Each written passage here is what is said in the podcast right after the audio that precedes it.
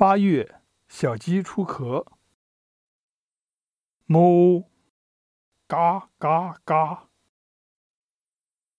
八月，没注意收蛋的事，几天不见，母鸡竟然孵出两只小鸡来。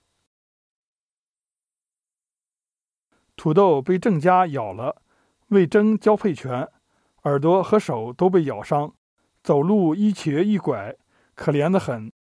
为了一个女人，打得头破血流，兄弟都不做了。还是很心疼土豆的，每年发情期都没有结果，全村没有一个母狗是和它体型相当的。不过十一月的时候，土豆终于连上了一只小母狗，春节前后应该能生一窝小土豆了。八月立秋，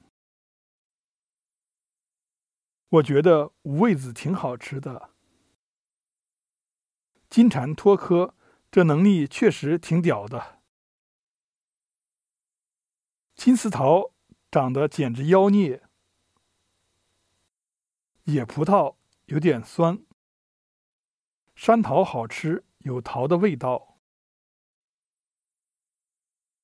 有天走到这里，突然整个人有一种头顶开花的透亮，远处的蓝无限展开，从未有过的透彻与广阔。持续一分钟左右，一下子接受了这个美的、不美的、好的、不好的世界的全部。